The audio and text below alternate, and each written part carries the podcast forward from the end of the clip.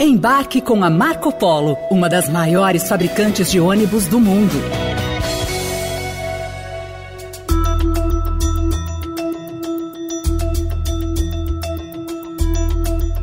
O Senado Federal tem hoje 15 mulheres entre os parlamentares. É pouco, considerando que são 81 senadores no total, mas é um recorde histórico da presença feminina na casa. O número de mulheres foi ampliado com a chegada de quatro suplentes, que entraram no lugar de senadores eleitos que assumiram ministérios. Mas, mesmo com o número recorde, nenhuma das senadoras conseguiu um cargo na mesa diretora, mesmo aquelas que apoiaram a reeleição do atual presidente da casa, Rodrigo Pacheco. Senador Rodrigo Pacheco obteve 49 sufrágios. Senador Rogério Marinho obteve 32 votos, tendo a honra de proclamar eleito Sua Excelência Senador Rodrigo Pacheco.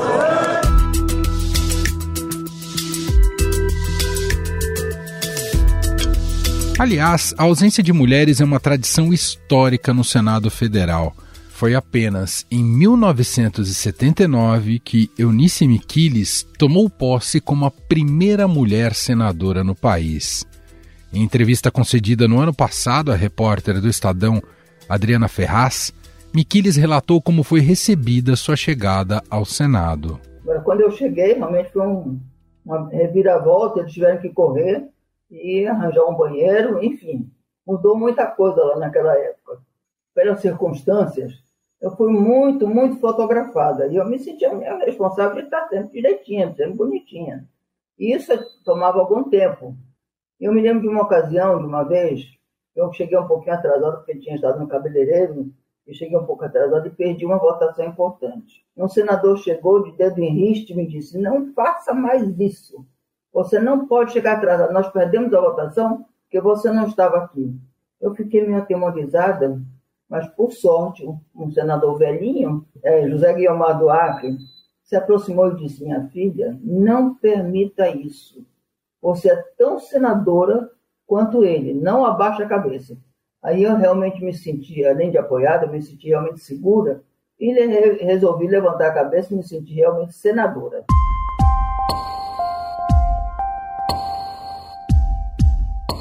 Desde a chegada da primeira senadora, apenas seis mulheres ocuparam cargos titulares da mesa diretora da casa.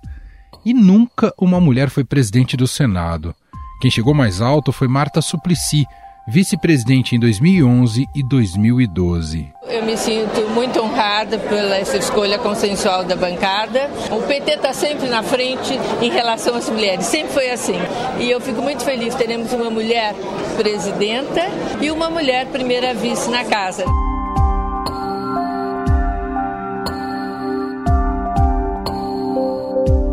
Agora, as senadoras trabalham para reivindicar uma maior representatividade nos cargos de poder do Congresso.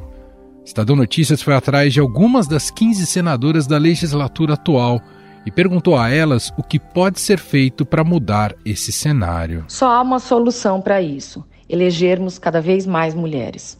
Não existe saída.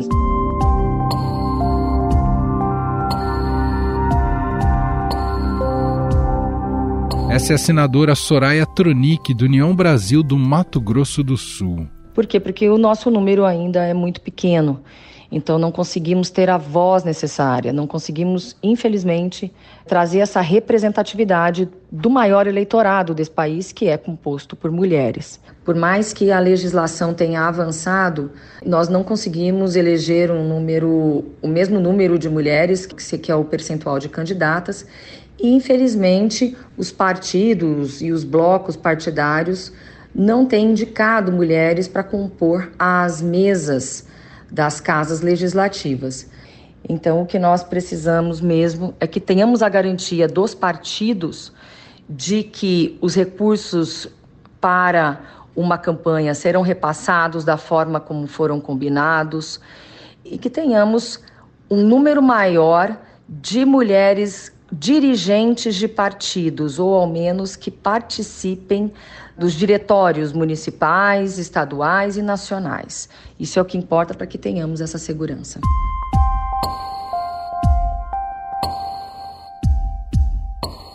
Conversamos também com a senadora Augusta Brito, do PT do Ceará. Ela foi eleita primeira suplente de Camilo Santana e assumiu a cadeira com a ida dele para o Ministério da Educação. Primeiro a gente tem que ver e fazer uma análise no regimento aqui da casa, a possibilidade da gente pedir incluir dentro do regimento, através de um projeto de resolução, essa obrigatoriedade que a gente possa ter sempre uma, pelo menos uma mulher, né, fazendo parte aí da mesa. É uma discussão que tem que ser feita, que tem que continuar sendo feita, né, com a força política que a gente percebe que já tem aumentado, especialmente aqui no Senado? Eu vejo que uma forma que a gente pode verdadeiramente resolver é tratando diretamente dentro do regimento interno como uma obrigatoriedade. Já estou estudando, pedi para a consultoria já fazer uma análise sobre essa possibilidade. Vamos fazer uma proposta e conversar com o presidente, o Rodrigo Pacheco, para ver essa possibilidade o mais rápido possível.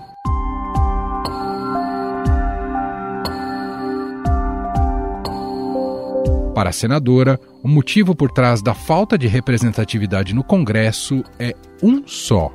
Machismo, né? machismo estrutural é a principal barreira, não só da participação da mulher na política. Até porque quando a mulher está na política, desde a sua eleição, desde a candidatura, todo esse processo, ela vem sofrendo violência política né? Violência política de várias formas.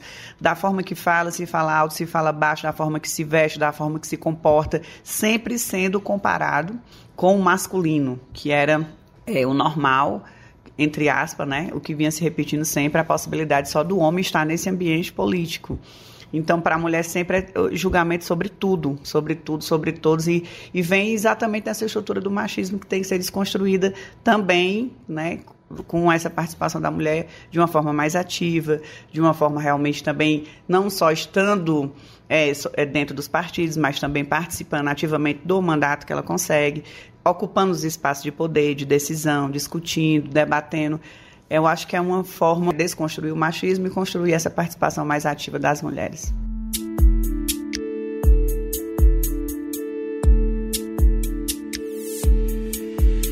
Em nome da bancada feminina, a senadora Elisiane Gama, do PSD do Maranhão, propôs, no início do mês, que fosse desarquivada uma PEC que torna obrigatória a eleição de ao menos uma mulher para as mesas diretoras do Senado e da Câmara. É muito lamentável que nós não tenhamos mulheres hoje na mesa do Senado Federal, né?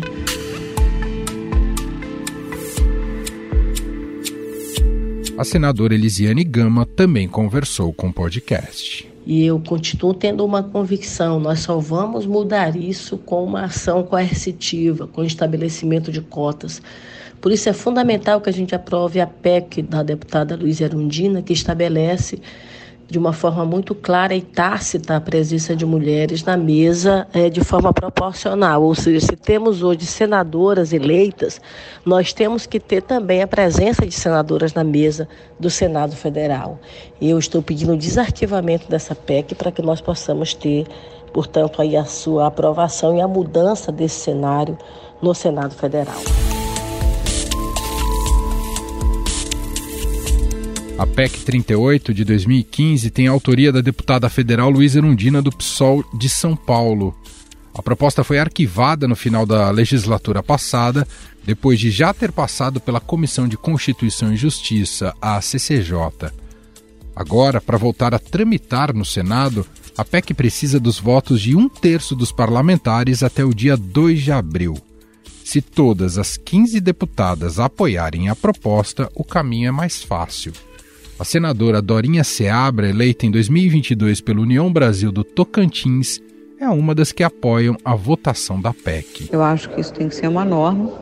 Se não tiver garantido pela oferta partidária, então tem que ser uma norma para que os partidos e líderes que acertam tudo, toda a forma de organização, definam esse cuidado é, com a presença e o respeito, nem cuidado, o respeito com a presença da mulher na mesa e também nos órgãos diretivos partidários, que eu acho que é igualmente importante.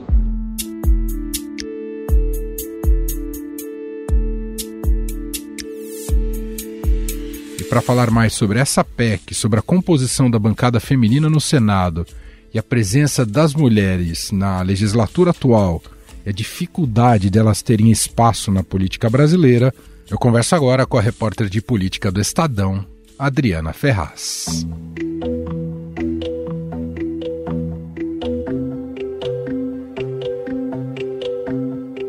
Olá, Adri, tudo bem? Seja muito bem-vinda. Olá, tudo bem? Sim, obrigada pelo convite.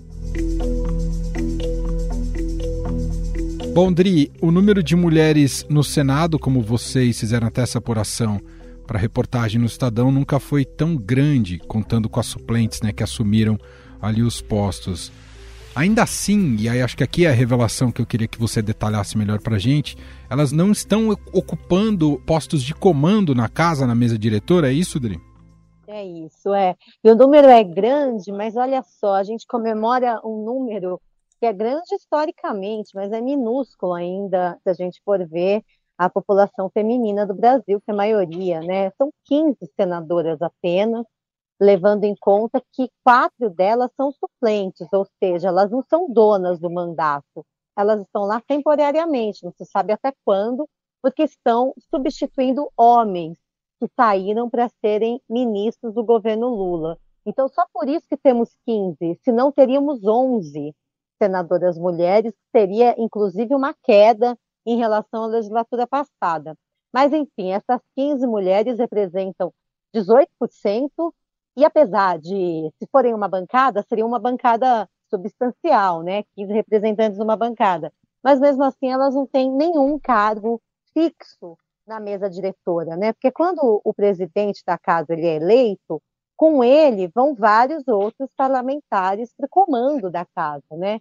E há cargos ali muito importantes, como secretarias, vice-presidências, né? E as mulheres, é claro, por direito, por dever, deveriam ocupar algum desses cargos, mas não foi o que aconteceu na reeleição de Rodrigo Pacheco, mesmo Rodrigo Pacheco tendo tido apoio da maioria das mulheres para se reeleger, viu, Emanuel?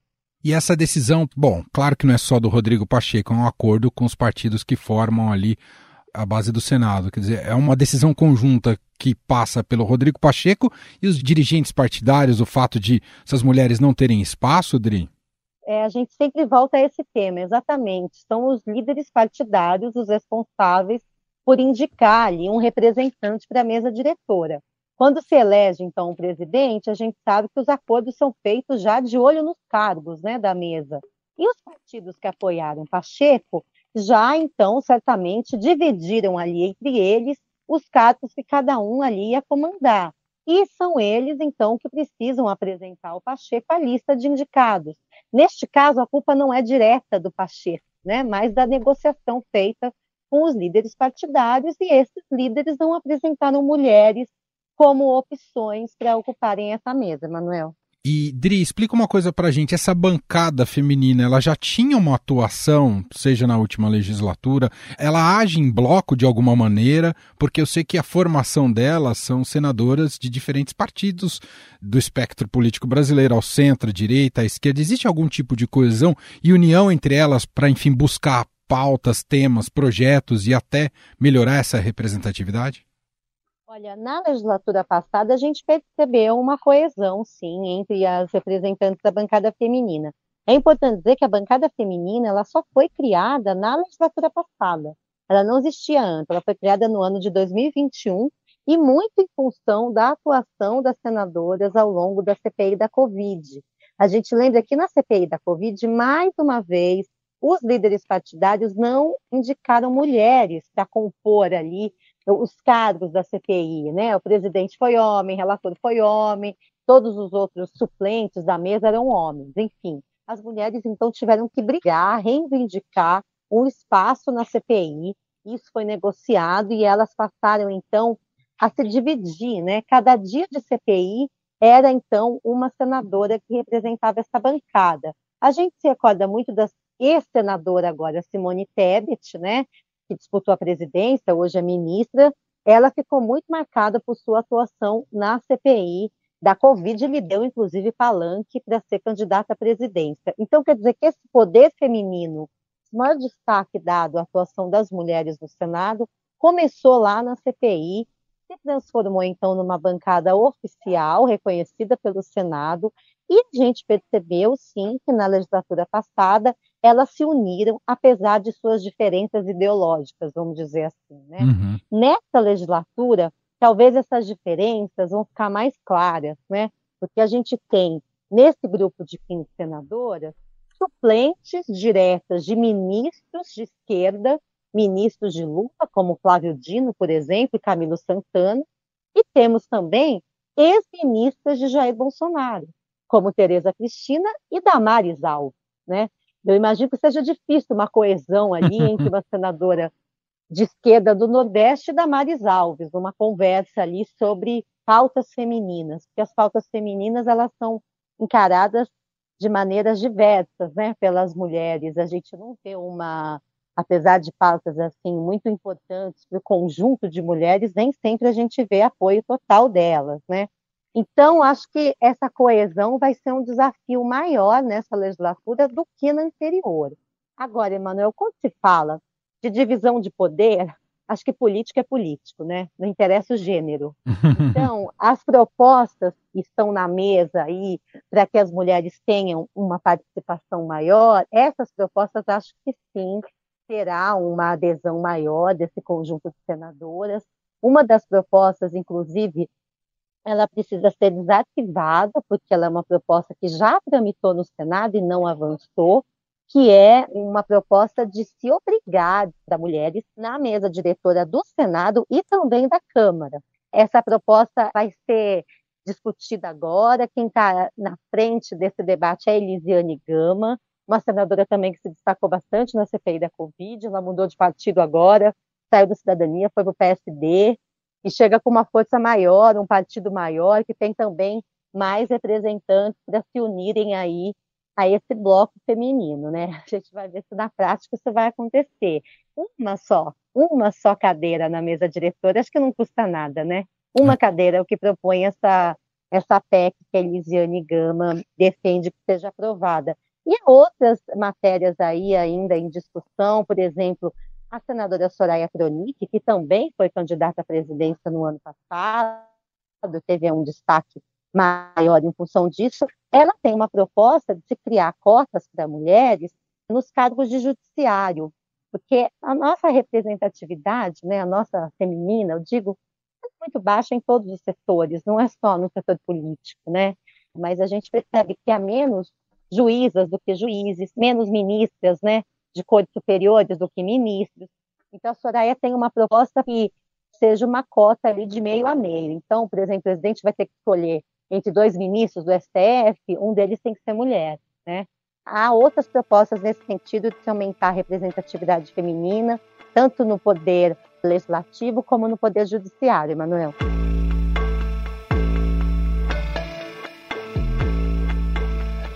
É legal você trazer esse assunto à baila, né, de se buscar maneiras de se impor essa divisão com maior representatividade, porque não custa a gente ter uma memória, nem uma memória distante, uma memória curta. Há alguns meses, no processo eleitoral, nos discursos de candidatos, havia uma pressão para que se buscasse essa distribuição mais igualitária. Mas passa a eleição, parece que esse tipo de promessa tenta se esquecer rapidamente, né, Edri? Pois é, nossa, a gente vê aqui no governo de São Paulo a participação feminina é é mínima no governo Tarcísio de Freitas, né? Agora eu não me lembro exatamente de cor, mas se não me engano são quatro ou cinco mulheres, tirando a Procuradora-Geral do Estado, que já era mulher e só foi reconduzida ao cargo. É muito pouco, né? Mesmo no governo federal, houve uma ampliação enorme, se a gente comparar com o governo Bolsonaro, é claro, mas a gente não tem metade dos ministérios de Lula, né? Perfeito. A gente tem 13, se não me engano.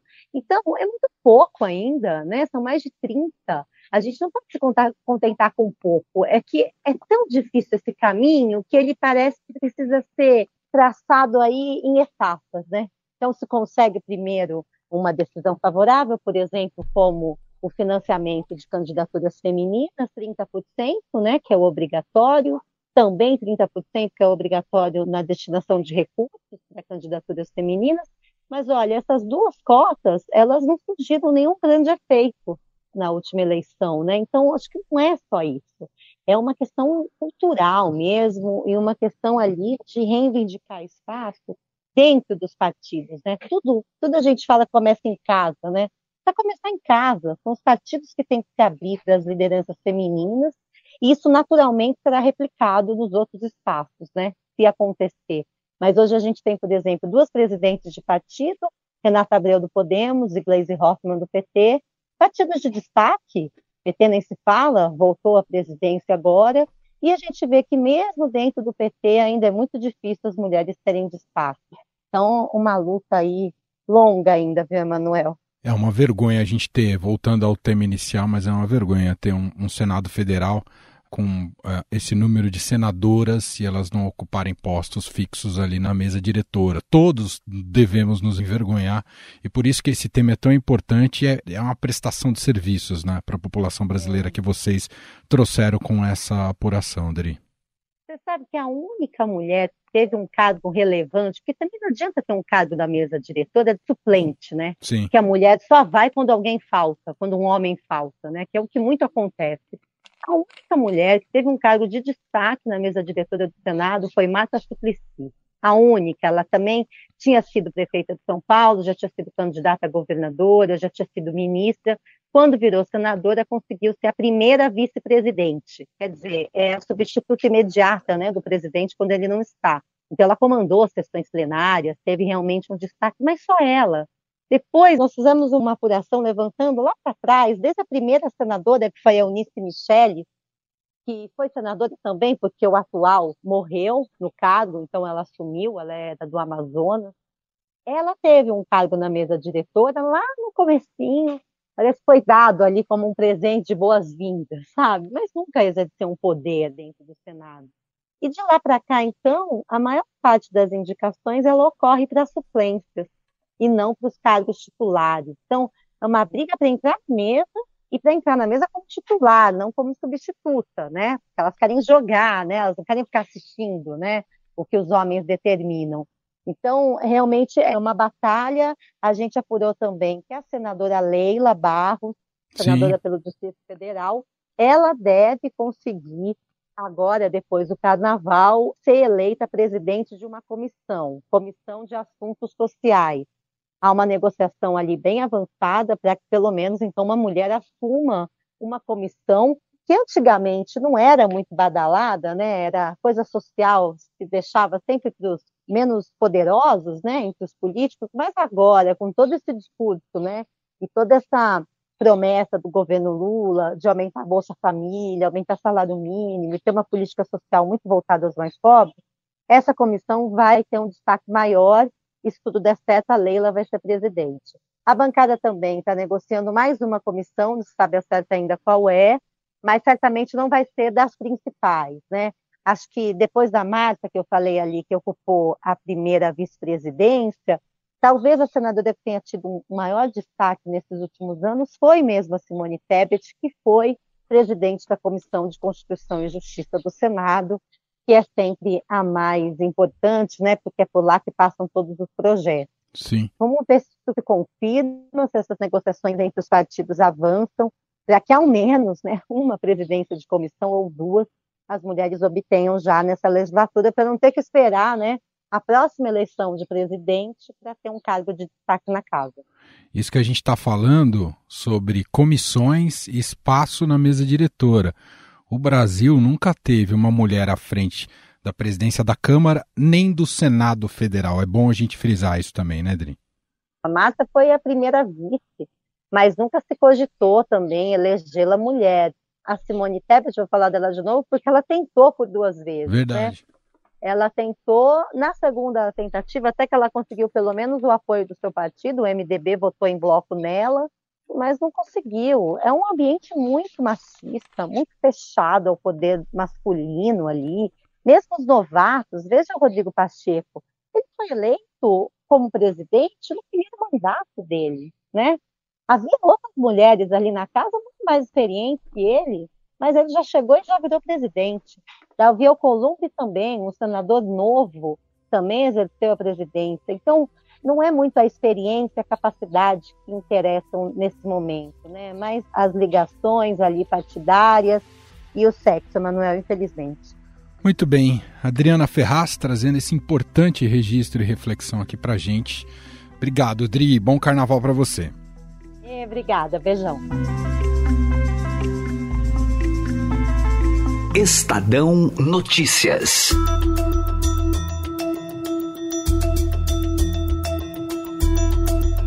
Este foi o Estadão Notícias de hoje, segunda-feira, 20 de fevereiro de 2023. A apresentação foi minha, Emanuel Bonfim.